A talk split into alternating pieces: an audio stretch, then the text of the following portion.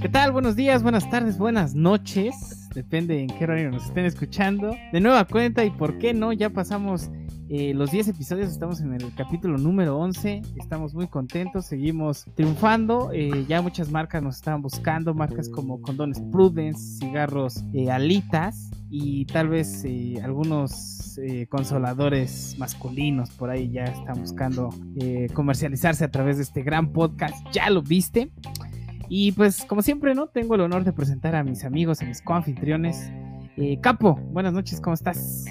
¿Qué tal, amigo Diego? Pues bien, un poco cansado, ha sido una semana muy álgida desde la anterior que nos, que nos reunimos, pero pues bastante bien. Y pues yo nada más quiero aclarar que ese, ese mercado de consoladores masculinos no lo traje yo. Yo me hice cargo de los cigarros, esa es mi, esa es mi onda. Así que ustedes échense esa bolita, ¿no? Eh, agradecido de volver a estar con ustedes, platicando a gusto y en espera de escuchar sus grandes aportaciones y resúmenes de las recomendaciones. Asimismo paso el saludo y la presentación a mi querido amigo Eder, el maluma de la locución, ¿cómo estás? El láncelo del micrófono. Gracias, gracias, eh, gracias querido Capo, gracias mi querido Diego, eh, un honor de nuevo estar frente a ustedes eh, en este podcast que ya llevamos este demasiados episodios y, más de lo que teníamos en la cuenta. Que era, más de dos, ¿no? Siempre se queda un piloto nada más, pero ya se alargó, se está alargando. Y pues muy contento y saludos a todos los que nos están escuchando y gracias por su preferencia y un saludo al futuro por si en el 2050 nos están escuchando. Un saludo. Muy bien. este, fíjate, ¿no? O sea, las nuevas generaciones cuando escuchen este programa dicen, ¿y estos pendejos? Este, pero bueno, va, a ser divertido, ¿no? Eh, Eder, como siempre, traspasando las eras, traspasando los tiempos, conceptos temporales, llegando hasta el 2050. No sé si, si este contenido sea digno para las nuevas generaciones. Esperemos que sí. Eh, muy bien, compañeros. El, episodio, anterior eh, comentamos de qué íbamos a platicar en esta, ¿no? Que iba a ser el, anime de Promise Neverland, la serie House of Cards y la película eh, Sueño en otro idioma. Entonces vamos a empezar con el orden que, todo debe llevar. Y en este caso vamos a empezar con el anime de Promise Neverland en voz en las palabras, en la prosa, solo hablada, no escrita, del Maluma de la locución. Eder, cada día más amor, cada día más locución. Por favor, cuéntanos de qué va The Promise Neverland. Gracias, mi querido Diego. Eh, pues, eh, se escogió el tema eh, del anime que está causando revuelo entre la comunidad otaku, yo como un espectador de esa comunidad, estoy desde afuera, pero que de repente entro. Pero, ¿por qué? o sea, ¿por qué te alejas en chinga de la comunidad? sí, es que no me identifico, no, no me identifico con sus valores, pero sí con los contenidos que. ¿Podrías definir otaku? o sea, como. Nuevamente. cultura. Ajá, como cultura. Como cultura en México. Exacto. Sí, ok. Porque es muy diferente a la cultura que hay en Japón. No, no, aquí en México. En, México. Pero Eder, imagínate que te pregunto, oye, ¿cómo sé si veo un otaku? O sea, ¿qué características nos regalarías de la gente otaku en nuestro querido país? Capo, perfecto, perfecto. Esa pregunta es lo que nos lleva a este, a este gran episodio. ¿Cómo podemos identificar un otaku? Efectivamente. ¿Tu eh, personaje tiene sombrero? O sea, cosas por el estilo. Exacto. Bueno, regularmente... Eh, lo que manejan es eh, gafas con lentes que en su eh, ideología ellos piensan que los hace ver más interesantes porque en el anime eh, o en el manga cuando un, manga que quiere resaltar a un personaje con haciéndolo ver más este inteligente, más interesante, o el chico eh, que sabe todo de la serie, le pone lentes, ¿no? Entonces... Como los eh, tres aquí presentes, ¿no? En ejemplo. Exactamente. No, aquí ya es por- Cumplimos la primera categoría, el, primer requisito de otaku lo cumplimos a cabalidad. Primero- sí, exactamente. Bueno, aquí, ya- aquí ya es por vejez, ¿no? y aquí por ya es uso de por la los años. computadora, ¿no? Sí, sí. Bueno, esa es una, una, no, una, no constante, pero sí es una, eh, una cualidad que es muy frecuente, ¿no? Eh, ahora bien, también un, un eh, otaku de, de cepa, ¿no? Eh, gusta de, del uso de, de vestimenta referente a con imágenes de sus animes favoritos. Es como una evolución del metalero que usa sus playeras negras con, con Metallica, Snoop Dogg y Ramstein. Snoop Dogg, Es- es- qué Snoop Dogg, este, Fíjate que no conozco el álbum de, de metal de Snoop Dogg, Sí. pero me encanta. Sí, Pero fíjate que no está lejos. Que no, por ahí tiene uno de reggae. De banda MS. No, hombre, o sea, chulada. Ah, no, de- me- perdón, Bueno, que, ah, exacto, que la banda. MS pues, son fierros, ¿no? También. per- per- permítame aclarar mi punto. Me bueno, es- confundí. creo que le estamos dando muchas vueltas. Me- no, Eh, espérate, me confundí. no, no, me confundí. Era confundiste tú. ¿Era Slipknot? Era Slipknot. no, Snoop Dogg. Güey, es que suenan igual. Slipknot y Snoop Dogg. Sí, claro, sí, sí. Perdón, Pero bueno, perdón. eh, otaku se le dice popularmente a la persona que es aficionada o que tiene una, eh, una afición por el anime, el manga y el Lo dorama. que lo has aficionado. Nada más, es eso. Y entonces, eh, Pero tú, como, tú como eres un de- especialista, ¿eh? Que Sí, no eres un aficionado, porque a ti te pagan, ¿no? Por, por conocer Tú vives anime. de esto, tú vives de ver Exacto. anime. Entonces, Sí, analista. tienes razón. Una lista. Estás por encima de, de la cultura otaku. Eh, el- No, el- todo lo que- ¿El género anime tiene críticos? O sea, hay una academia de críticos de anime. Sí, claro. Eh, en Japón, los japoneses creo que son los primeros críticos. Que, que sucede algo muy, muy extraño. Hay, hay veces que animes eh, eh, son muy exitosos en Japón y hay veces que en Occidente no, no lo son tanto y, y viceversa. O sea, hay veces que aquí hay un anime que está causando revuelo, pero de repente es- lo cancelan, no sabemos por qué, pero es porque en Japón ya este el No furuló. ya, ya no, ajá, sí, ya no lo aceptó tanto. Entonces aquí es un éxito y, y ya como que los japoneses ya están eh, viendo más al público eh, latino y, y europeo, hasta americano, y en cuestión de sus gustos y ya como que hacen una cuestión más universal, no solo con temas japoneses. Ah, ah, Eh, hay un anime que hicieron hace poco pre- de, de cuestión prehispánica, ¿no? De como de cultura preis- de mesoamericana. ¿No ¿No has oído hablar de él? Sí, me parece que está en la plataforma de Crunchyroll. Eh. La verdad es que le di un capítulo, no me acuerdo ni su nombre, y no, no me gustó. Pero era como de qué, de pelea, porque recuerdo que más o menos que era que iba por ahí el asunto. Sí, era como el asunto de los dioses, eh, este, mesoamericanos, eh, los aztecas y este rollo, pero la verdad es que la, animación no me gustó mucho y, y tampoco con la trama, ¿no? Entonces, Sí, es eh, Onyx Equinox. Onyx, sí, sí, sí. Este, pues no sé. Fíjate, esa, esa es una pregunta que te quisiera hacer. El, el anime, o bueno, el manga, eh, ¿es endémico? O sea, es decir, que si no se produce en Japón, ¿no se le puede llamar anime? Como el tequila. Exacto. Me parece que, que sí y no. Ajá. Ah, ¡Wow! Me encantan esas preguntas, eh, respuestas. Porque recuerden, amigos, la mitad de uno es el ombligo, ¿no? O sea, no, no, no seas mamador. A ver, voy a explicar. Ah, O sea, el. el O sea, el si no sabes también está bien, o sea, no Sí. pasa nada.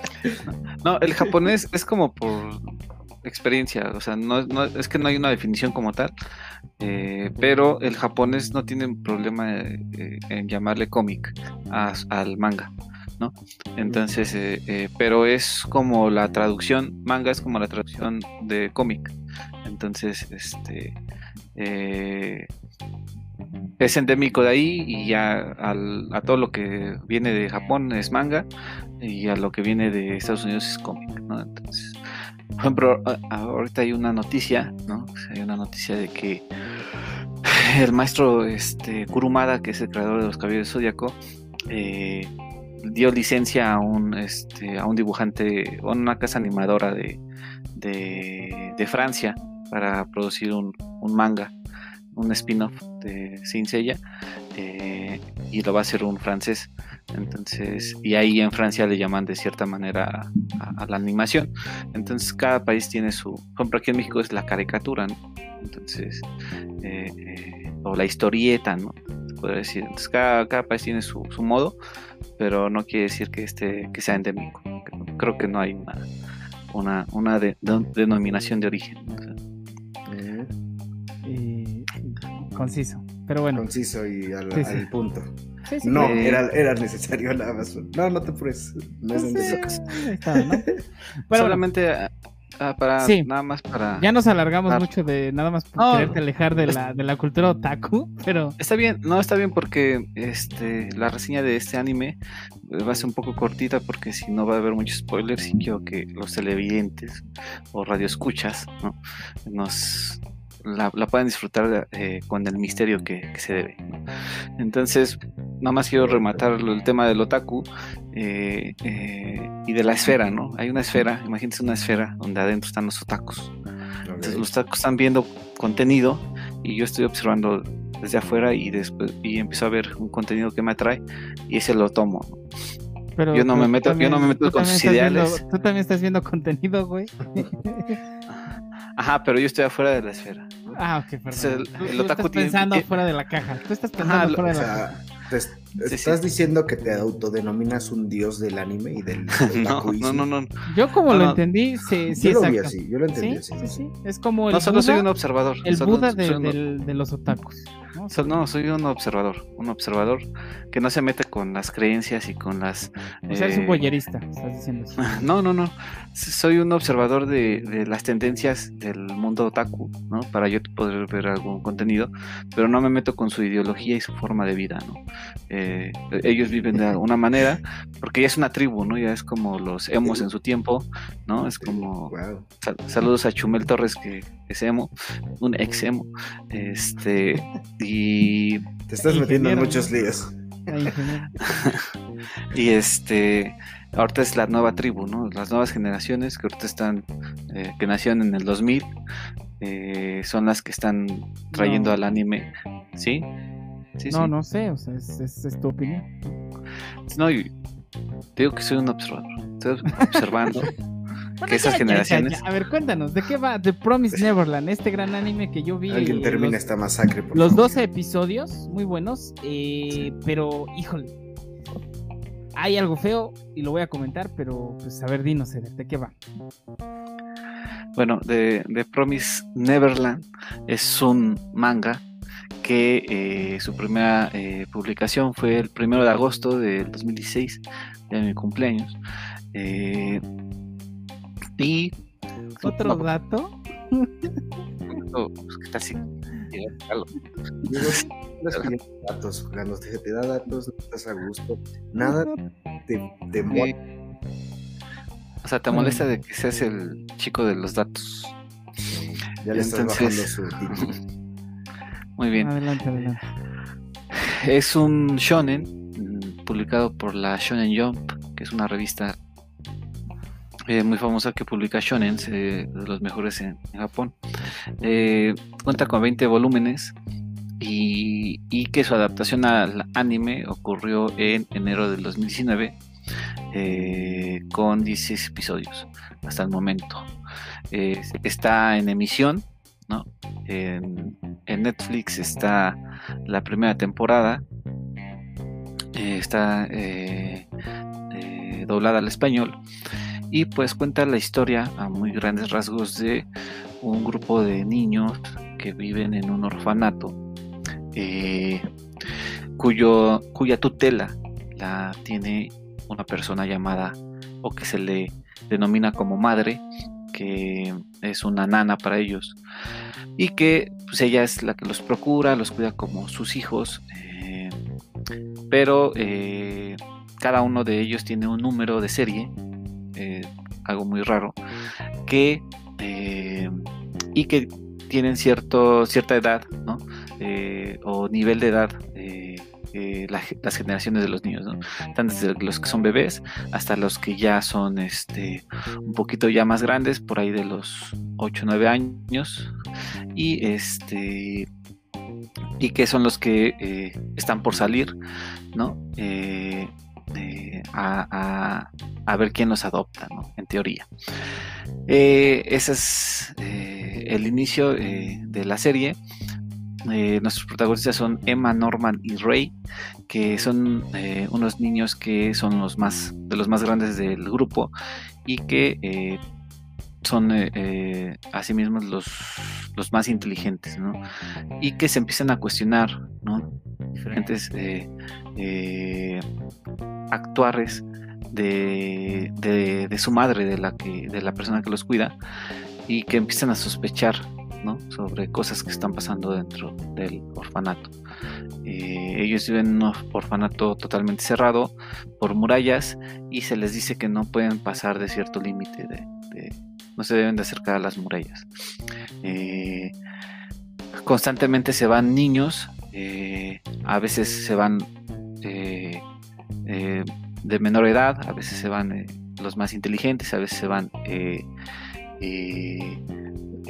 los que menos esperan, pero no hay, no, hay, como un, un, un modus operandi fijo, pero tampoco ellos logran ver quiénes son los que las personas que lo están adoptando y es donde empieza a haber eh, sospecha por parte de estos niños y comienza a, descubrir eh, la realidad de las cosas que es donde el punto que no hay que espolear porque es lo más interesante de la serie y cómo nuestros protagonistas van a lidiar con, con con esa noticia de qué está pasando con los niños que se están yendo adoptados y qué ellos deben de hacer para eh, evitar eh, un futuro que no les va a, convenir. Eh, esa es la, premisa, es una, uno de los mejores animes que ahorita está en emisión, lleno hasta... Yo no conozco el manga y el manga parece que está completo, pero en cuestión de anime es lo que está causando revuelo en lo que decía en el mundo del, otaku y pues me parece un, gran anime eh, que aquí lo, manejan como shonen pero que hasta podría ser ya un seinen porque si no está tan eh, tan alegre como estamos acostumbrados a los shonen y, ya tiene una trama ya más más más compleja, más oscura eh, y, que los va, los va a hacer pensar un poquito. Eh, como dice Diego, hay una cosa que no le gustó, que fue el final de la primera temporada, porque te deja realmente con, una sensación de que quieres ver más. Desafortunadamente no, no, no se ha podido avanzar tanto en la emisión por la pandemia, pero ya llevan algunos episodios de la segunda temporada que salen pues, cada semana en diferentes plataformas. Ahorita no tengo ubicada en qué plataforma está, está siendo em, emitida, pero eh, esperemos que llegue completa la siguiente temporada este, unos meses. No sé qué opinas, mi querido Diego, sobre, sobre esta, este anime. Eh, a mí me gustó mucho, lo vi. Eh, como, bien comentas, tal vez lo único que me desagradó fueron este fue que al final del capítulo 12, pues, al final de la primera temporada, pues te deja bastante picado y la puerta bastante abierta para una segunda temporada. Y esa segunda temporada simplemente no existe. Eh, no han dado una fecha concreta de cuándo va a ser lanzada. Entonces, pues sí te deja en una total eh, incertidumbre. No era como cuando estábamos viendo eh, Dragon Ball y ya matan a Cell y de repente te lo regresaban otra vez eh, a Radix, ¿no? ya no pasaban a ese episodio, a esa saga de Majin Buu, ¿no? Tardaron bastante. Tu ansiedad de millennial que está acostumbrado a la satisfacción en el momento, compañero. Tienes que ser paciente, así funcionaba hace uno, hace más, a ti te tocó justamente lo que comentas de Dragon Tal Ball. Vez, ya te pasas cuando, Eso cuando te dan los niños cristal de ahora. Cuando te dan un privilegio, cuando te dan un privilegio y te lo quitan, es complicado. Tú ya no andarías en camión, por ejemplo. Por ejemplo, exacto. No, ni de pedo, ¿no? Pero bueno. Ah, Eh, algo que también interesante, porque bueno, a mí casi todos los contenidos que veo los intento relacionar con una película. mm, Esta, esta serie de Promise Neverland la relacioné con una película del 2005 que tal vez ustedes hayan visto que se llama eh, The Island, La Isla, con Ujú. Ivan McGregor y Scarlett Johansson. No sé si la vieron. Que relata más o menos la historia de dos vatos que están dentro de una academia o de, digamos, un internado mm, todos vestidos de blanco y les dan una dieta especial, que el tocinito, que la fruta, o sea, todo medido para crear, eh, digamos, humanos sanos, hacen mucho ejercicio, los educan bastante bien y eh, no les voy a spoilear de la isla, pero básicamente es que estos dos y, otro, y otras personas que están dentro de, de esta isla se ganan la lotería de salir de esta isla a poblar el mundo. Porque según dentro de la película, los que están dentro de, de la isla son los únicos sobrevivientes de la Tierra. Cuando realmente no es así. Los que, eh, los que se ganan la lotería realmente no salen a poblar el mundo, salen a algo, digamos, bastante terrorífico. Tan terrorífico. No, no al nivel de Promise Neverland, pero es en esencia lo mismo. Entonces, Es un símil, ¿no? En el mundo del cine. y me pareció, me pareció, o sea, también ahí la analogía. Y este, pero sí, muy buen, muy buen este anime. Tiene ahí sus plot twists que realmente no te los imaginas. Eh, ves ahí a madre, ¿no? La madre cuidándolos, todo bien, todo lindo. Y desde los últimos cinco minutos del primer episodio, madres. Te desmadra eh, tu ser como espectador y te engancha. O sea, quieres seguirlo viendo porque dices, no mames, ¿a poco esto está pasando? Y pues, sí, sí, sí vale la pena. La verdad, altamente recomendable. Y como hombre de los datos, ¿no? Danos el dato, Diego, por favor. 8.7 en Internet Movie Database de los mejores rankeados. Entonces, sí, sí, sí vale bastante la pena. Y espero ansiosamente la temporada 2. ¿Tú qué onda, Capo? ¿Qué, qué nos dices de Promise Neverland? Pues lo que estábamos platicando en nuestra junta de- del, del previo al capítulo, pues no tuve mucha oportunidad de observar contenido esta semana, mano. Anduve medio ocupado con unos temas de la chamba, pero sí alcancé a ver unos minutillos del primer capítulo, se veía bastante, se veía muy bien la animación, se veía una, una animación bastante depurada, de bastante calidad, y se veía que el, era difícil interpretar un poco la trama con los primeros minutos del capítulo, pero, pero se ve que se ve que se viene bueno. Y con lo que ustedes me están comentando, con su forma tan, tan dinámica de narrar los hechos, pues me quedo picado y me llevo la tarea de aventarme al menos la primera temporada completa. Y pues ya, como siempre les digo eh, a nuestros podescuchas, a nuestra audiencia, sigan las increíbles recomendaciones de nuestros especialistas.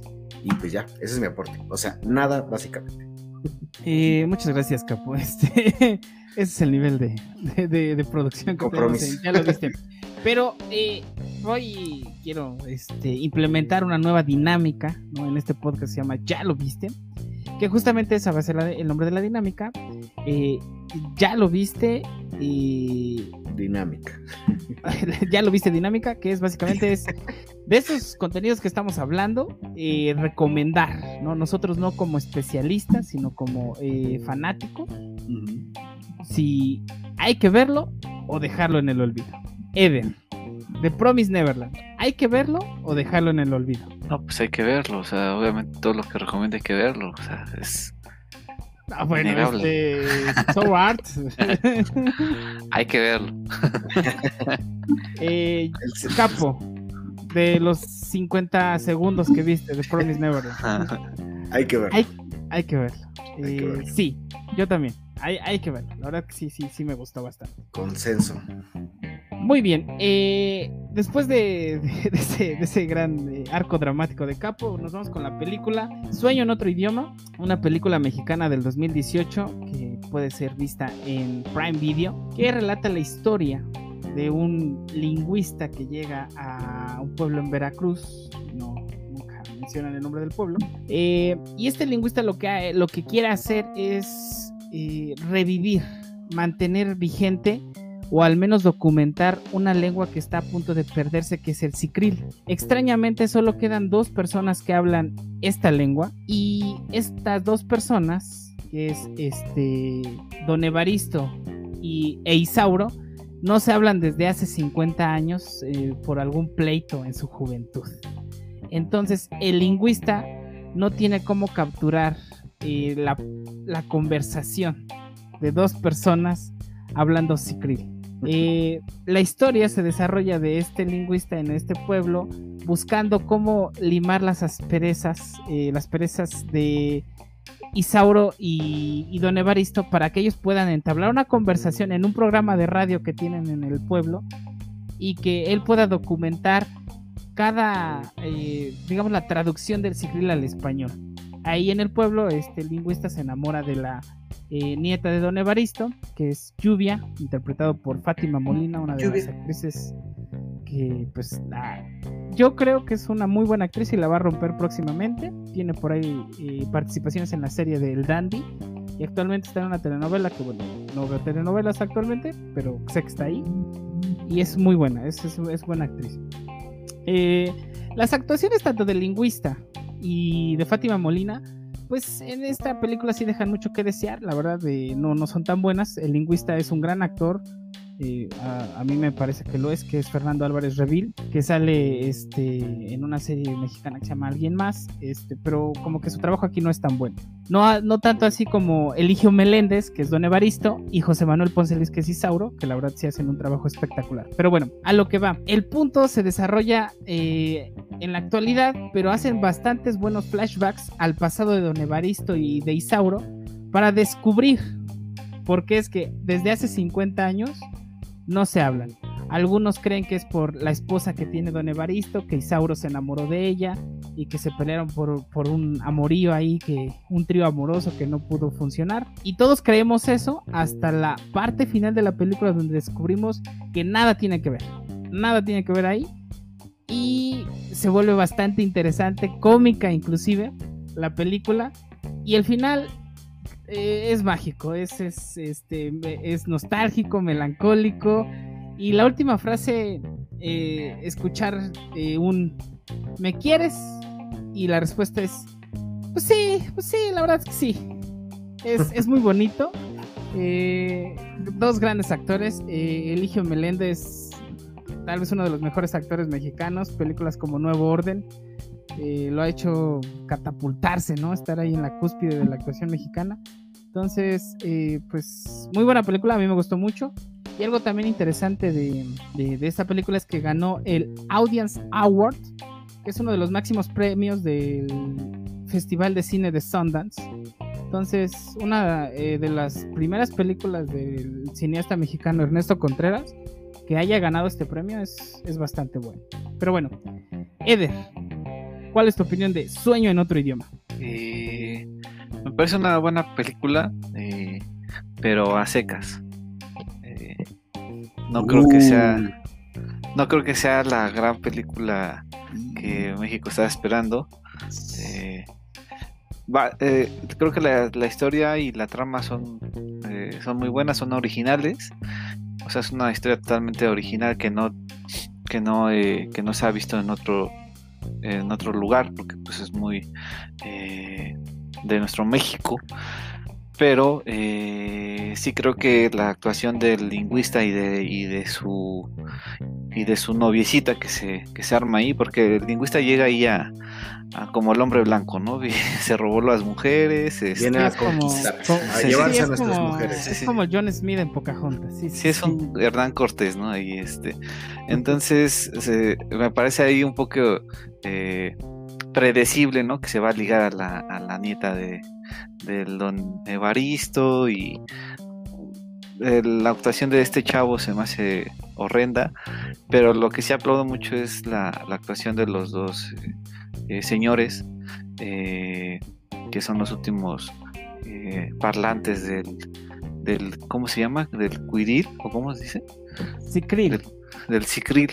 El Sí, que cicril. es- bueno, que es una es una No lengua ficticia, es una lengua ficticia eh, justamente creada para esta película, pero algo bastante bonito es que realmente la desarrollaron para para que se viera como que realmente es una lengua como el náhuatl, el otomí, el zapoteco. Mm, Entonces, eh, sí, Sí. le echaron bastante ganas porque el cicril es la piedra angular de esta película. Eso, eso Claro, también me sí. pareció muy, muy buen detalle.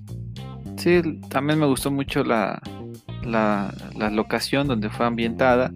Se me hace eh, muy hermoso los paisajes que, se manejan. Y eh, creo que hasta las actuaciones de las versiones jóvenes de, de los dos señores eh, también son muy buenas. Lo único que yo des- desecharía es la actuación del, del lingüista y de su noviecita. Se me hace unas actuaciones este, es- espeluznantes. Es una película palomera que pudo ser mejor, pero que se quedó ahí, ¿no? Se quedó ahí como a medias. Eh, ¿Por qué, por qué se quedó ahí? ¿La actuación? ¿La actuación del lingüista Ajá, y lluvia? Exactamente. O sea, sí. si ellos hubieran hecho una mejor actuación, ¿hubieran alcanzado la cúspide de esta película? Yo creo que sí, yo creo que sí. Y un poquito ahí, este, trataron un poquito con, con más seriedad la parte de, de, de esto de, de que el Cicril te va a llevar eh, al, al otro mundo y todas estas cuestiones, este, se me hace un poquito eh, sí, sin spoilear, ¿no? sí. pero, pero sí, tiene, tiene bastante... eh, tiene su fantasía la película, Sí, sí. pero digamos que la fantasía es como este realismo mágico eh, mexicano, ¿no? Algo que nos impregnó Gabriel García Márquez con sus escritos. Eh, tiene esa, esa maravilla. La verdad que a mí me gustó mucho la película. Inclusive podría depreciar ¿no? Eh, las actuaciones de lingüista y de, y de lluvia, ¿no? La verdad es que ahí lo podría dejar. Y algo interesante que tocó Eder, los jóvenes eh, Don Evaristo y el joven Isauro están interpretados por Juan Pablo Santiago, que es Evaristo, y e Isauro joven es Jos Meléndez, dos actores mexicanos jóvenes que están, están haciendo este, buenas películas, buenas series. Por ejemplo, Juan Pablo de Santiago es la pareja de eh, Sol, de, eh, eh, del este que está siguiendo al Chapo Guzmán en la serie del Chapo en Netflix, que es este la pareja sentimental, ¿no? Que hace como hay un poco de alusión a, García Luna, ¿no? Entonces, bastante interesante. Pero bueno, Capo, ¿qué te pareció Sueño en otro idioma?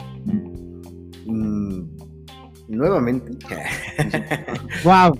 Eh, he, fall- he fallado, he fallado en este capítulo. Ahora sé lo que se siente ser el Maluma de huevo Alex. venir al podcast, ¿no? O sea, que Eh, haber yo mandado nada a más alguien, vi- ¿no? yo nada más vine a, a- a tomar lista y a, y a volarme la clase.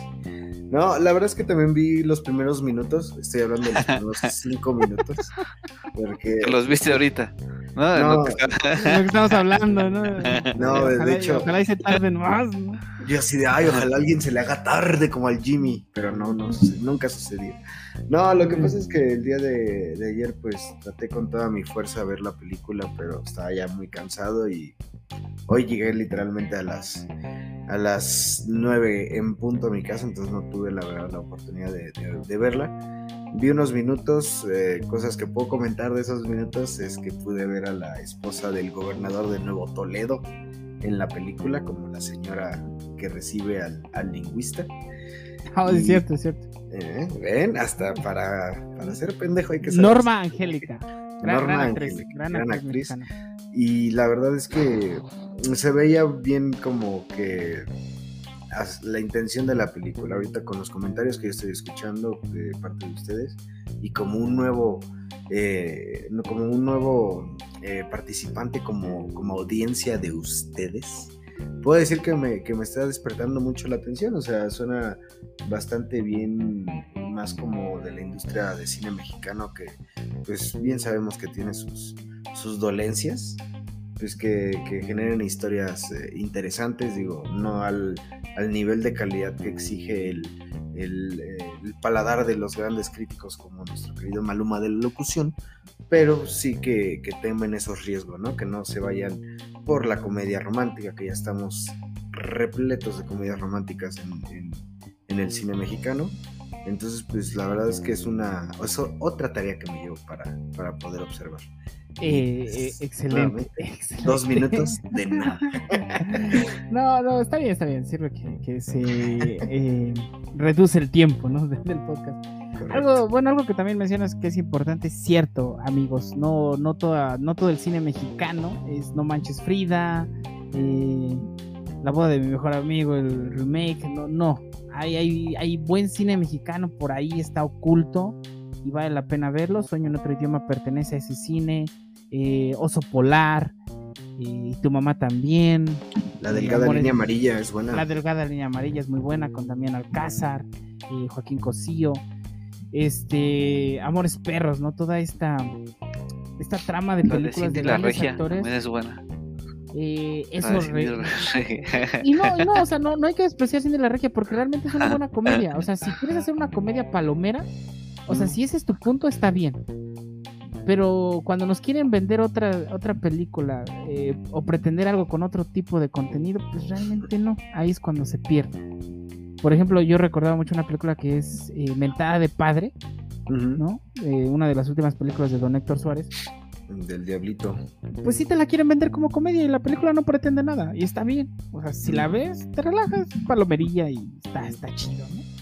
Y pues bueno, eso es algo, una, una acotación que quería hacer, que hay muy buen cine mexicano. eh, por ejemplo, la nueva película que está nominada al Oscar a Mejor Película de Lengua Extranjera eh, por parte de México es Ya no estoy aquí, está en Netflix, eh, muy buena. Si no la han visto, va- vale la pena echarse un clavado. Me gustó, es disfrutable y, y sí, sí, sí vale la pena. Pero bueno, eh, algo importante, eh, Internet Movie Database le da 7.4 de calificación a Sueño en otro idioma y la pueden ver en Uh, Prime Video. De las mejores, de las mejores películas que, eh, que ha hecho el cine mexicano para, para participar en los festivales importantes de cine. Y me gustó, me gustó y qué bueno que ojalá eh, directores como Ernesto Contreras, eh, Alfonso Cuarón, Fernando Pérez Reverte sigan haciendo cine y sigan haciendo cine en México, ¿no? Entonces, eh, Excelente recomendación, amigo. eh, vámonos, Asu. vámonos de lleno. Y antes de pasar, ¿no? Vamos a, Pero no- vamos a, pero vamos a no, alongar. te faltó tu. Sí. Ah, mi dinámica, claro. Eh, sí. Sí, sí. Eder. ¿Hay que verla o dejarla en el olvido? Eh, Yo- fíjate, pues hay que verla. Ya, le, hay ya que le voy a verla. dar el, le voy a dar el nombre a la dinámica y va a ser eh, dejarla en el olvido o no. ¿Qué nombre? eh? Fíjate qué nombre. Ay, casi no utilizaste ninguna de las palabras que trae las oraciones. Entonces, Eder, dejarla en el olvido o verla. ya la cambiaste. ¿No hay un punto medio? Eh, ¿No hay un punto no. medio así como palomera? No, no. No. ¿Por qué siempre quieres hacer lo que tú quieres, Reder? No puedes seguir una sola, una Un sola top dinámica. 3, pasar la top 5. No, no, no. Verla o, o- o dejarla en el olvido. Ah, pues hay que verla, hay que verla, hay que verla. Eso. Yo la recomendé y obviamente pues, hay que verla. Eh, Capo, este, tienes Yo- que verla. ¿No la has visto? Tienes que verla. Pero por lo poco que tengo de contexto y por lo poco que alcancé a ver, yo estoy seguro que hay que verla. Es una película que puedes ver con tu pareja. No sé si para toda la familia, tal vez adolescentes ya, pero tal vez Tal no, vez. No, no o más. para conservadores, tampoco no es para conservadores. No, sí, sí, claro que sí. Toca temas No, no. Muy, muy dispersos. No, no, no es para conservadores. ¿Por qué no? No, porque eh, no, ¿Conservadores. ¿Conservadores en qué sentido? O sea, ¿mochos? no, los conservadores, así Los los panistas están tratando de decir. anda, sí, de esos que están eh, a No, favor de la yo- familia y todo O sea, conser- ¿conservadores políticos o conservadores mochos? No es Hay que está- diferencias. No sé qué es un mocho. Un mocho, un, mocho es, un mocho es aquel que no cree en el aborto, que cree que la familia solo debe ser padre Ah, madre. Eso. Eso es, eso es. Ah. Ajá. Pues también, No valdría la, pena, valdría la pena que lo viera para que también amplíen No, no el horizonte. ¿no? Pero no está tan alejado, ¿eh? Los conservadores de la política son muchos en la mayoría. O sea, Wow. la, po- la política va para encima a Ricardo Anaya. no, es, no es nadie. Con, su, con su pantalla, con su pantalla verde, ¿no? Echándose Sí. su taquito ahí de chicharrón. Este, pues bueno, después de, no sé por qué habló de política este muchacho. Sí, Este está, muy álgido. Creo que, que- creo que está haciendo su proyecto alternativo de. Yo creo que sí, siento que por ahí ¿Ya tiene un podcast votaste? oculto. Sí, ¿Ya sí, ya. votaste? ¿Eres conservador o qué? ¿No? Ok. Sí, Ajá. sí, sí, sí. ¿Votar o dejarlo en, el, en la planilla? Va a ser dinámica. Exactamente. Un poco así. Pero bueno. eh, pues nada, nada más. eh, nada más eso. Sigan viendo. Ernesto Contreras, gran director. Y pues vámonos a lo que probablemente sí vio Capo. Probablemente. Lo vamos a dejar ahí en, en un entorno este, multidinario. No sabemos si sabemos. Es, es la serie de Schrödinger. Pudo o no haberla visto Capo. Entonces, Capo. ¿De qué va House of Cards? Pues, amigos, lamento decepcionarlos, pero la serie House of Cards sí, sí está dentro de mi área de expertise. Soy gran fanático de la serie House of Cards y es una de las recomendaciones más fuertes que creo que tengo en, en mi mano de, de- de recomendaciones.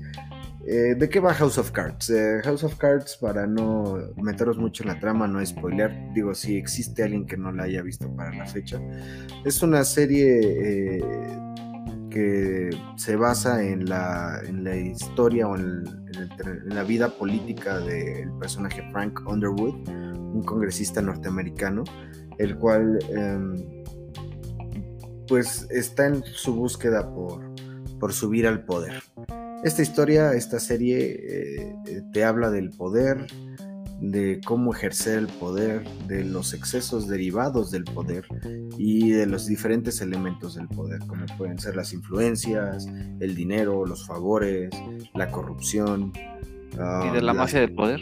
la mafia del poder, la sombra del caudillo, de muchos, de muchos, muchos temas de, que, que tienen que ver con, con el poder y qué mejor forma o qué mejor escenario para hablar de poder que un escenario político.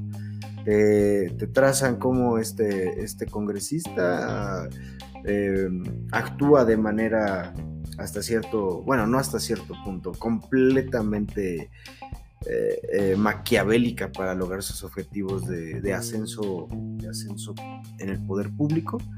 Y Todo dentro de la ley. mm, es- es, eso es parte de, de- de la trama, ¿no? Que no necesariamente dentro de la ley, eh, con algunos actos inclusive atroces. Eh, no quiero spoiler al respecto, pero pues hasta, hasta cierto punto, bueno, no sé, completamente ilegales, ¿no? Llega a cometer eh, crímenes con tal de obtener sus objetivos. Y toda esta, esta situación te hace contraste con, con su pareja, porque Frank Underwood tiene a su esposa que es Claire.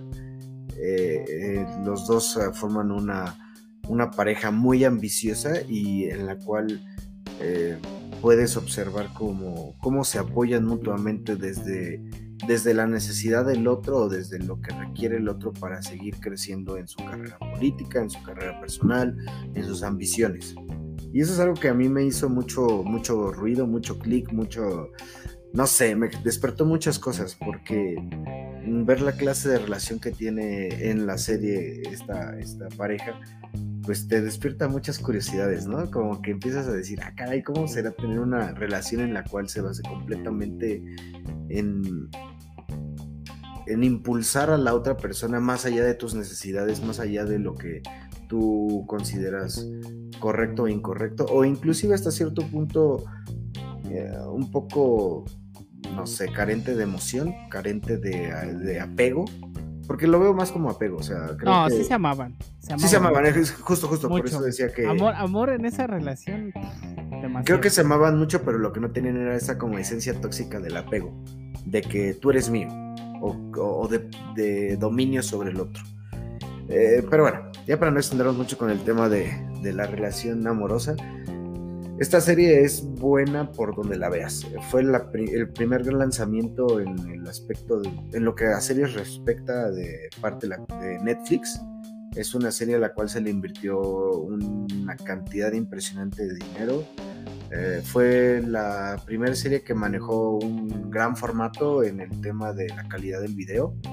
Eh, está en este Ultra HD, grabado en Ultra HD y es de las pocas, en su momento fue la primera, ahorita ya me imagino que debe haber algunas otras que, que tengan esa, esa capacidad, pero em, en términos de la actuación, actuaciones impecables, actuaciones brutales de parte de Kevin Spacey, que es un actor bastante talentoso, sin embargo, pues que tiene sus claroscuros, ¿no? Que posiblemente comentemos al final de, mi importación, porque es difícil. Más, oscuros que claros, ¿no? Claro que sí, oscuro que no. No, sí, definitivamente es un, es un, es un personaje polémico que, eh, no sé, creo que es parte de lo que lo lleva a ser tan, tan exitoso en, lo que hacer un actor refiere, ¿no? Ya hablaremos también un poquito de sus participaciones en otras grandes, eh, o bueno, otros de sus grandes papeles como el de Belleza Americana. Eh, digo, hay incontables películas de, Kevin Spacey, pero bueno, no nos vamos a enfocar tanto en eso. Eh, otra de las grandes cosas que me gustó mucho de la serie fue el, manejo de, del soundtrack de la serie te envuelve mucho en el ambiente como que tipo de Washington, no sé cómo, cómo explicarlo, como, como esa sensación de, investidura sobre, sobre ti, como, como de, un, de, un, lugar público, de un lugar donde es institucional. No sé, es, es una sensación bastante peculiar, pero fue algo que a mí me despertó particularmente el tema del soundtrack, del manejo de la música. Y pues eh, para saciar el, hambre de datos de, mi querido Diego. Eh, en Internet Movie Database es una, tiene una calificación de 8.7, tiene una puntuación relativamente buena. Yo considero que se quedó un poco corta la calificación.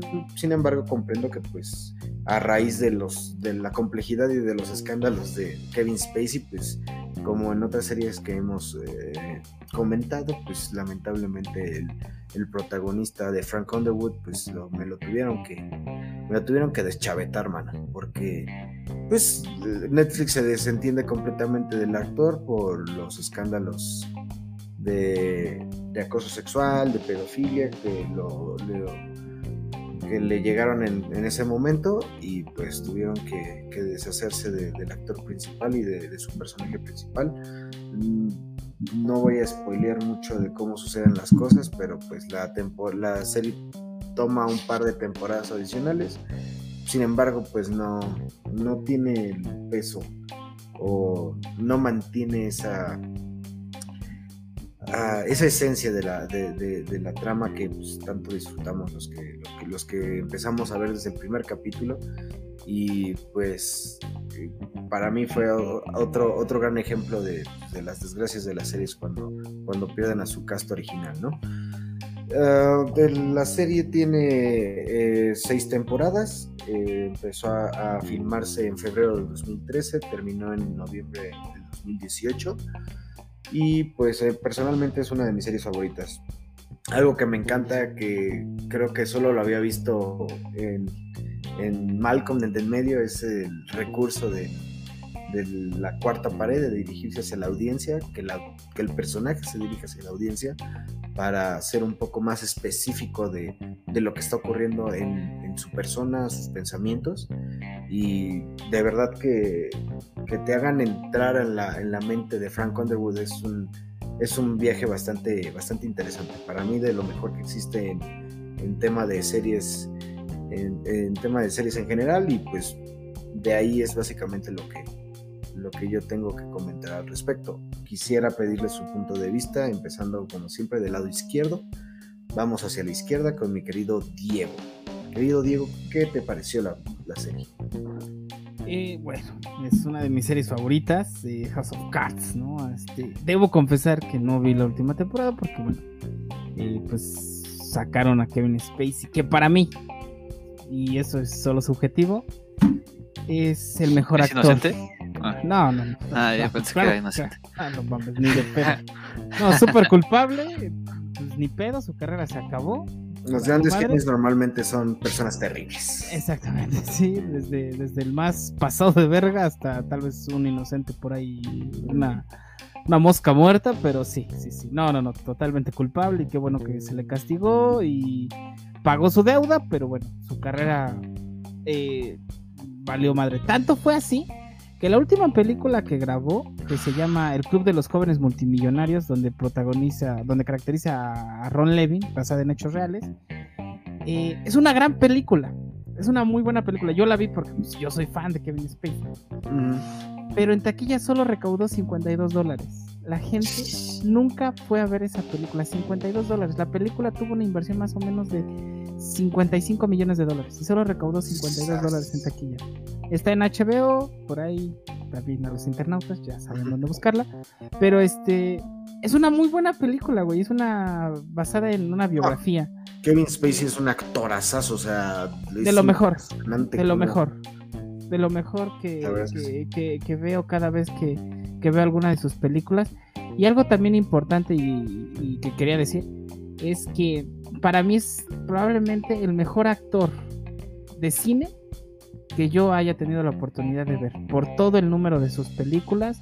Eh, soy fan, he seguido su carrera yo creo que desde que lo conocí en la película Cadena de Favores y de ahí me ha aventado infinidad de sus películas, este, desde las más palomeras hasta las más chatas. Pero bueno, enfocándonos en House of Cards, es una gran serie. O sea, por donde lo veas, desde la primera escena donde Kevin Spacey rompe la, cuarta pared y comienza a platicarte de la política, todos los entredichos, cómo funciona, para dónde sube, para dónde baja, qué puedes hacer, quién es el idiota que tiene que lamer la suela, todo eso.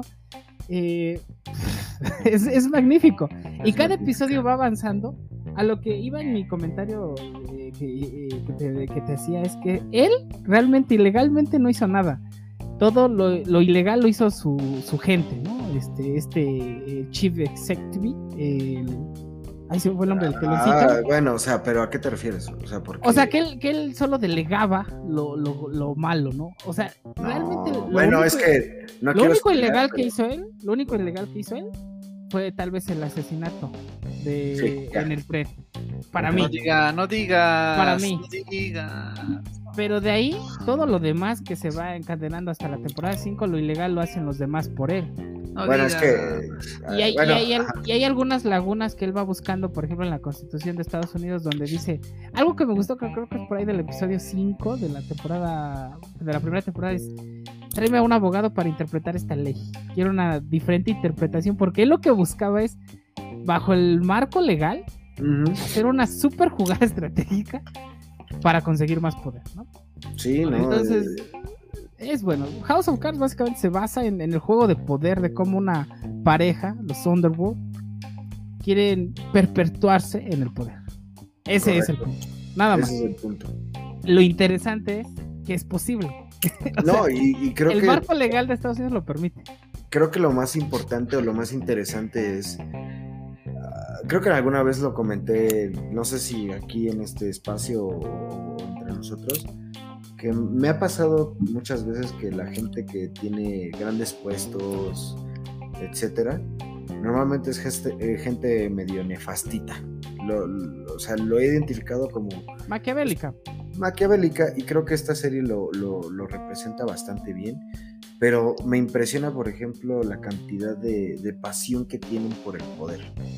O sea, no sé, tal vez yo no he experimentado esa, esa sensación de poder, pero, o sea, verlos trabajar tres días seguidos, levantarse a las 2 de la mañana, dormirse a las 6 de la mañana, estar eh, haciendo, pues básicamente todo lo que tengan que hacer por, por, seguir creciendo, por su ambición de poder es para mí bastante, bastante impresionante. Y la verdad es que, como tú dices, ¿no? Como que haces clic con algunas cosas del del personaje y hasta te pone a reflexionar, ¿no? De, de, qué, serías, de qué serías capaz tú por, por lograr lo que, lo que quieres. Ah, son, son fantásticas y, la serie vale mucho la pena. No sé si acabarla de ver, ya la temporada 6 eh, me rompió el corazón Kevin Spacey con sus escándalos. Pero, híjole, está basado en la línea de Nicolás Maquiavelo, o sea, está basado en esa línea de Cualquier persona que llegue al poder buscará por cualquier medio mantenerlo.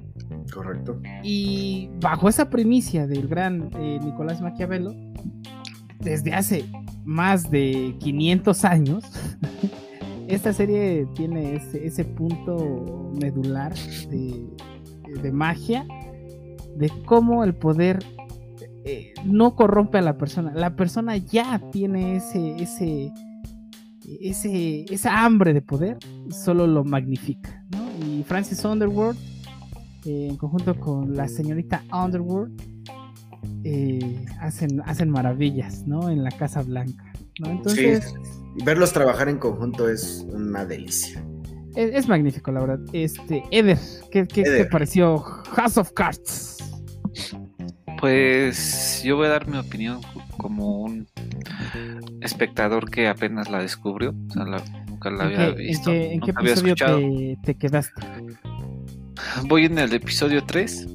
Eh, eh, eh, desafortunadamente creo que no, no me tocó descubrirla antes como ustedes. Y, y, y, sí, este, sí, pero sí me arrepiento un poco porque sí es muy buena. Antes, antes de eh, que continúes con tu, con tu remembranza, ¿desde el capítulo 1 te enganchó, sí o no? Sí, es a lo que iba. Este, sí, ese es de esos. Eh... te mandó a chingar a tu madre. Sí, sí, sí. Nada más quería hacer esa. También yo. Pues, ¿me dejas hablar o de qué estamos hablando? Bueno, sí, a lo que iba era de que capítulo eh, me parece que es una serie que, que te engancha eh, de una manera eh, brutal, ¿no? lo llamaré así porque a mí muy pocas series me llaman la atención. Cabe señalarlo, o sea, se me hacen a veces muy aburrido dedicarle un tiempo a, un capítulo de una hora, ¿no? Este, pero que esta le di la oportunidad eh, y en el momento uno me enganchó, o sea, como dices, me encantó esa parte de cuando rompe la cuarta pared y se dirige al público, eh, este Kevin Space. Entonces, este, sí creo que es una de las series que estoy esperando como para verla poquito a poquito y que con los capítulos que llevo me parecen actuaciones monumentales toda la parte de la dirección de cámaras es estupenda y, las actuaciones sí de tanto de, Kevin Spacey y de la esposa eh, se me hacen eh, muy muy eh, buenas. Creo que la parte como relatan la, parte de, la política estadounidense pues en cierto modo hay un pequeño toque de exageración a veces no es tan tan maquiavélico el asunto es más como de suerte y de y de que estuviste ahí y ya te tocó. Pero supongo que hay gente que sí hace, sí, sí llega a ser tan analítico como él, ¿no? O sea, eh, casi casi te dicen que él, él puso al presidente, él estaba haciendo ciertas cosas. Eh, es como el güey que orquesta, que orquesta todo detrás de, las cámaras. ¿no? Es como nuestros Salinas de Gortari. Exactamente, es como un Salinas de Gortari. Con pelo, pero sí. Con pelo. Sí, pero. Eh, y esa es mi opinión. Es una serie impresionante. Creo que sí tienen. Todas las adulaciones que hicieron son correctas. Y, pues, como espectador nuevo, se agradece que, existan estas nuevas joyas, ¿no? Que de repente ya estás aburrido de lo mismo. Y, luego Netflix, pues creo que, como dicen, ¿no? Ah, esta fue como de las primeras series que, produjo Netflix y, creo que ya las últimas ya no tienen esa misma calidad. Sí, es, es una serie original de Netflix del 2013, también eh, por ahí en conjunto, ¿no? Este original también Club de Cuervos, más o menos por ahí.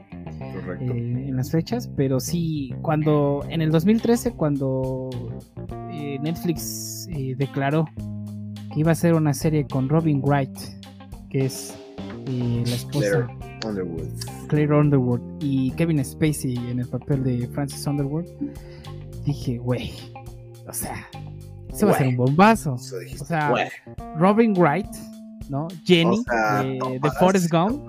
de Forrest Gump. Kevin Spacey. y todo este super elenco. Porque sí tiene un cast de ensueño, la verdad. Super cast. No sé, es una de las mejores series que, he visto y que creo que hasta las 5 vale la pena ver. Ahí, ahí hasta donde me consta que vale la pena, hasta ahí la recomiendo. Hasta ahí hay que verla. Eh, algo también interesante que les comentaba es que pues mi actor favorito, ¿no? De, de, todos los tiempos que he tenido la oportunidad de seguir su trabajo es Kevin Spacey, ¿no? Para mí. Entonces quisiera hacerle sus preguntas, ¿no? Mi dinámica, profe, mi dinámica, por favor. Otra dinámica es... Ah, bueno, también la dinámica es... Eder, ¿hay que verla o dejarla en el olvido House of Cards? No, definitivamente hay que verla. ¿Capo? Pues, pues, pero a la de a huevo hay que verla. Chinga su madre que no la vea. Hay que verla. Hasta la temporada 5. claro, además no me hago responsable. Muy bien. Eh, esta, esta, me recordó hacer un super elenco de, de, esta serie. Entonces, Ceder, dame tu top 5 de actores y actrices del ah. cine o de las series. Empezando desde el número 5 al 1. ¿Cuál es tu top 5 de actores y actrices? de a nivel mundial. A nivel mundial, sí, a, nivel mundial. O sea, que tú ah, digas. También México se incluye. Sí, sí, El mundo estos son mis favoritos. estos, son mis, estos son mis favoritos. O sea, si digo Fernando Colunga, no hay ningún problema. Sí, entra, claro. Si a ti te gusta, es, Jorge Salinas tampoco. El gusto es subjetivo, sí, sí, sí. sí. Jorge Eduardo Salinas, ¿no? Jorge Salinas hizo una de las mejores películas del cine mexicano, que es Sexo, Pudor y Lágrimas. Ah, claro. Entonces, ah, también no, me, también hizo la de. No me desprecien a Jorge Salinas. No me satirices. También hizo la de. La de, fuego, la de Fuego en la Sangre junto con Eduardo Yáñez y Pablo Montero, donde eran unos panaderos. O sea, no sé. Eh, eh, Eduardo Yáñez hizo este Punisher, ¿no? Tuvo una participación en The Punisher. Ah, sí, exactamente. son buenos actores. Yo creo que en el punto en que se atrevan, a dar el salto, no pueden hacer buenas cosas. Pero bueno, tus cinco actores a nivel mundial favoritos. O actrices. O actrices. O actrices. Bueno, la verdad es que no tengo un orden, eh, pero uno de mis actores favoritos es Hugh Jackman, el, que interpreta a Wolverine y, que también protagoniza Los Miserables. Los Miserables. Este, se me hace un actor muy bueno y muy completo. Eh, también eh, creo que eh, Robert De Niro también se me hace un muy buen actor. Eh, Al Pacino estaría también en mi lista. Eh, la verdad es que me agarras así como que en curva. bueno, pues te, la pongo más fácil. ¿Cuál es tu actor? no, no, no. ¿Cuál es tu actor favorito? ¿Y en qué serie, película o no sé, eh, contenido tú lo descubriste y te capturó? yo creo que sí es Hugh Jackman. Eh, lo descubrí obviamente por las películas de X-Men, pero después ya vi su, su repertorio de, de, películas y tiene unas muy buenas. Una, una película que, te guste, que no sea tan tan famosa que digas, oiga, aquí no es superhéroe, pero, pero hace muy buena actuación. Este, la que voy a recomendar en, ah, ok. Siguiente, la eh, dejamos ahí en sorpresa. La dejamos ahí en. Sí, sí. Ah, bueno, ¿tienes otra de? ¿Otra qué? Otra película o serie que lo hayas también visto y dices, wow. Ah, no, no. Este, creo que esta, está, ahorita acabo de cambiar de opinión, pero la que te voy a dar ahorita no es la que voy a dar en unos ah, ok. Doble, doble sorpresa. Hay dos. La que te van a dar ahorita no es la que te van a dar después. ¿eh? Sí. Ese podría ser un excelente, excelente título para una película, por favor. Claro. Claro, Capo, ¿Qué, actor o actriz es tu favorita? Yo sí voy a ¿Dónde la descubriste? Yo sí voy a dar mi top 5. Ok. Y en cada uno voy a decir como que mi, mi, producción favorita de ese actor. Ok, a ver, empecemos. Ay, cabrón. Ay, cabrón, eh. pues voy a voy a empezar por. O sea, ¿lo vas a hacer hasta en top? ¿5 hacia 1 o 1 hacia 5? De 5 hacia 1. Ok, empecemos. O sea, es que en realidad no, es muy difícil clasificarlos en el top porque son de distintos como. como. Repertorios actuales. Exactamente.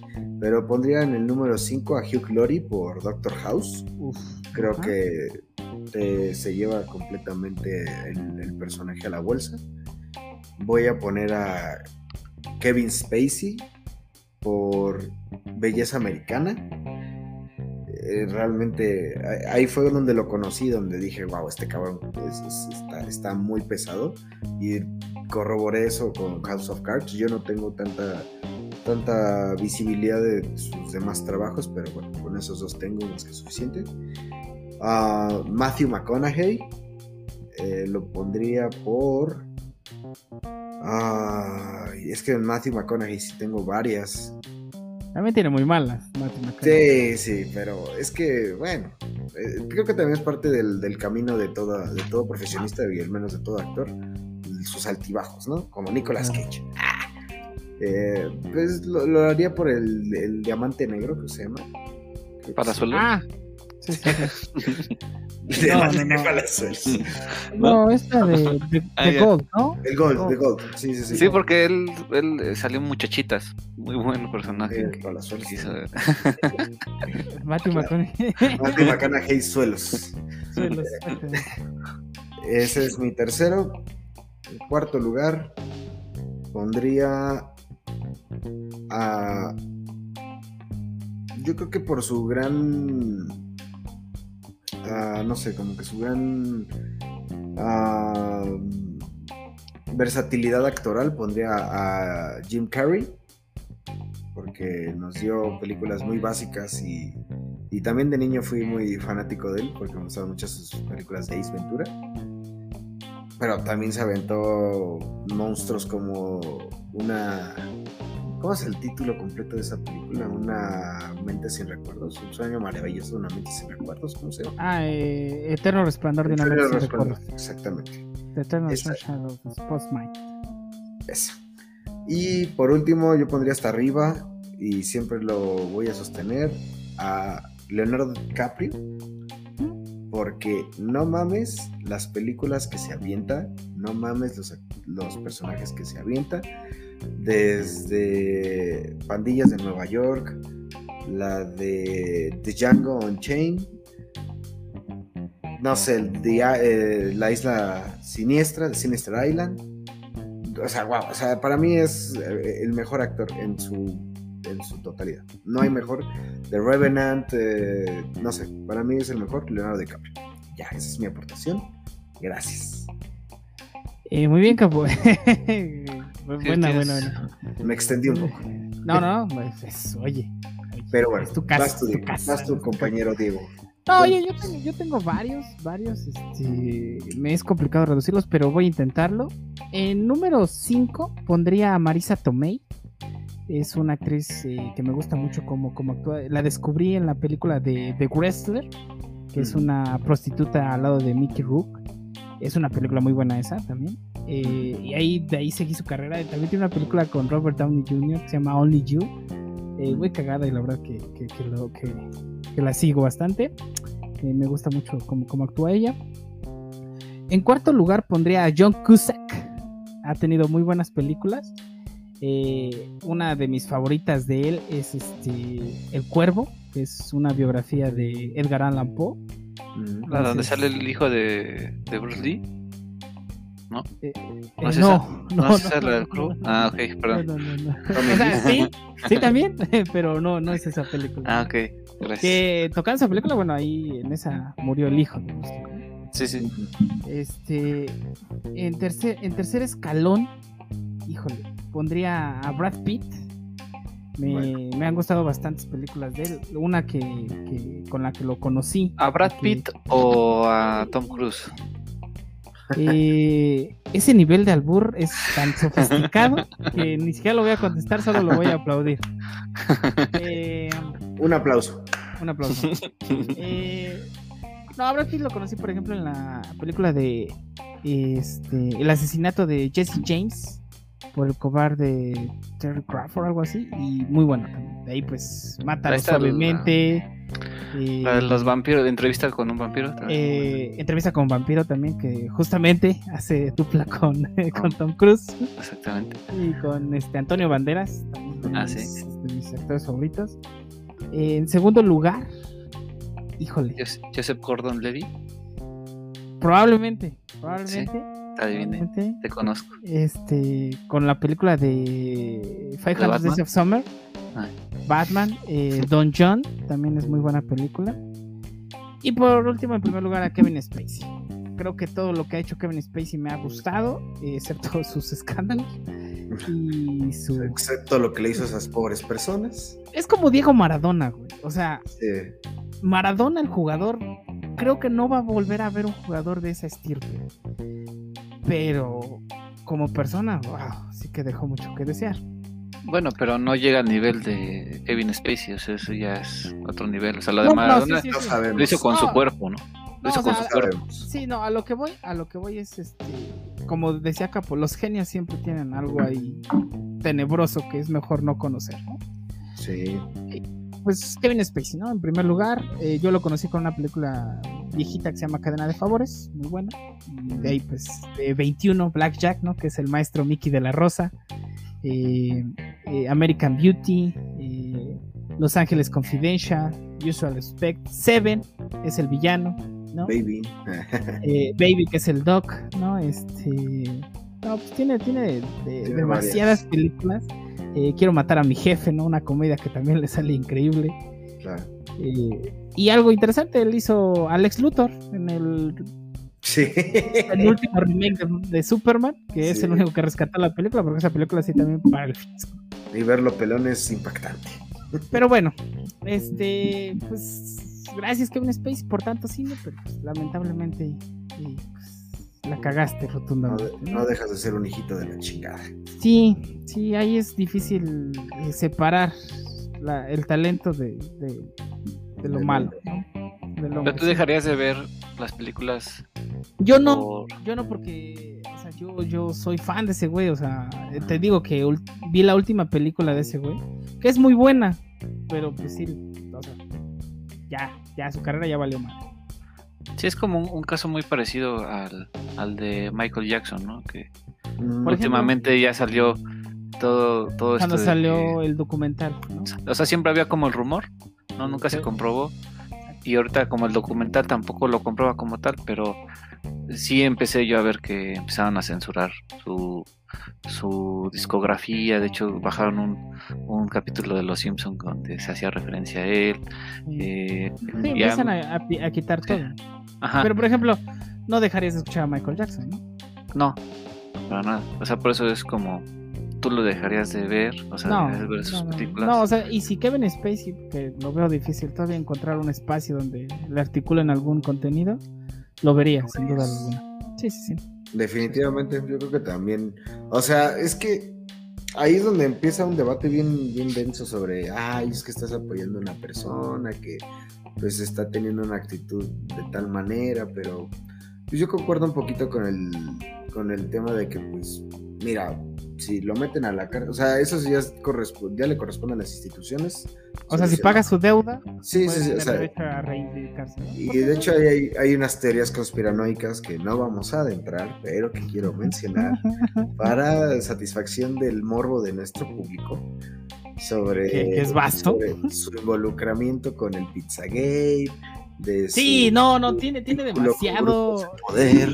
Yo, yo que, yo que lo sigo, me puse a investigar esas cosas. Ya no quería seguir leyendo. Este.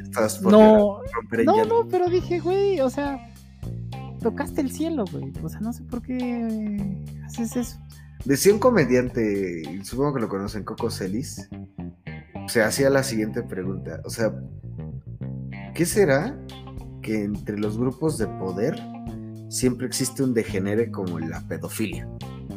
O sea, para mí ah. no, tengo ninguna forma de decir, ay, nada más que, me llama la atención. No, la verdad es que no. Pero, o sea, sí te lleva a pensar, porque es un... ¿Cuál, es la, ¿Cuál es la respuesta a esa pregunta? O sea, porque es un elemento tan constante, ¿no? O sea, no sé si sea una onda de poder, una onda de decir, mira, puedo hacer lo que yo quiera, me vale madre, no, no, no sé. No sé. Fíjate, fíjate que ahí tengo una respuesta muy buena que justamente lo dice Francis Underwood en, la, serie House of Cards, que lo dice por ahí en, la primera temporada, Y dice, todo, absolutamente todo, se trata del sexo. Ah, Excep- sí. Excepto el sexo. Excepto, excepto. El El sexo se trata de poder. de poder. Entonces, un hombre ya tan poderoso que ya está en la cúspide, quiere lo que no puede tener.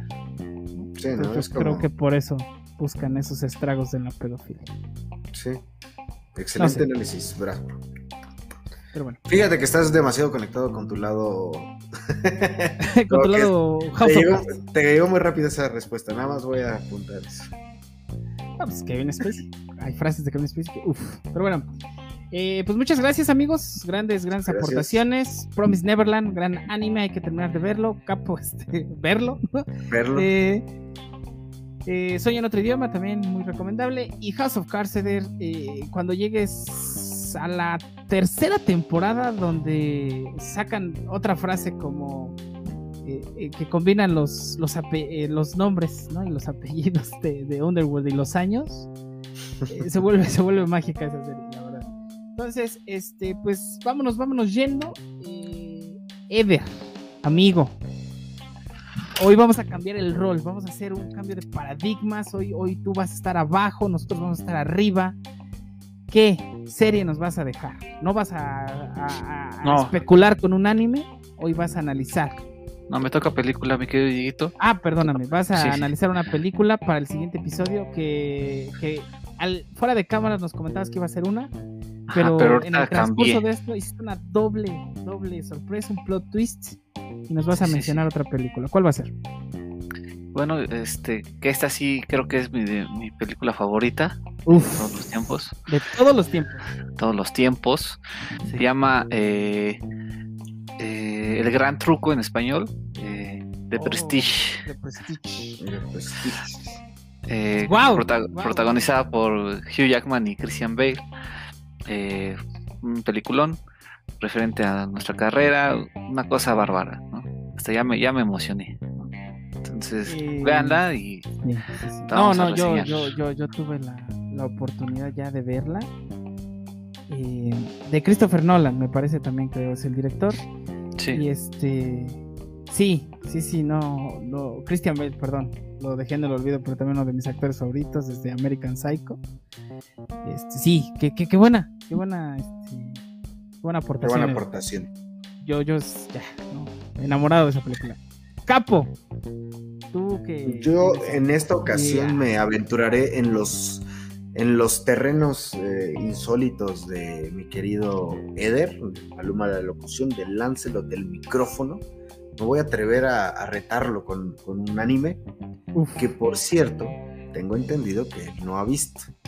Entonces, ok, doble reto. eh, doble reto, porque voy a, voy a evaluar, va- voy a ser evaluado por el observador que dice que está fuera de la esfera.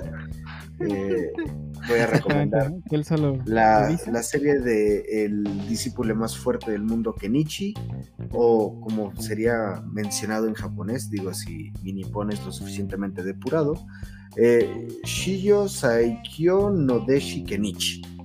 Ese es la- Wow. el anime que voy a proponer para la siguiente emisión.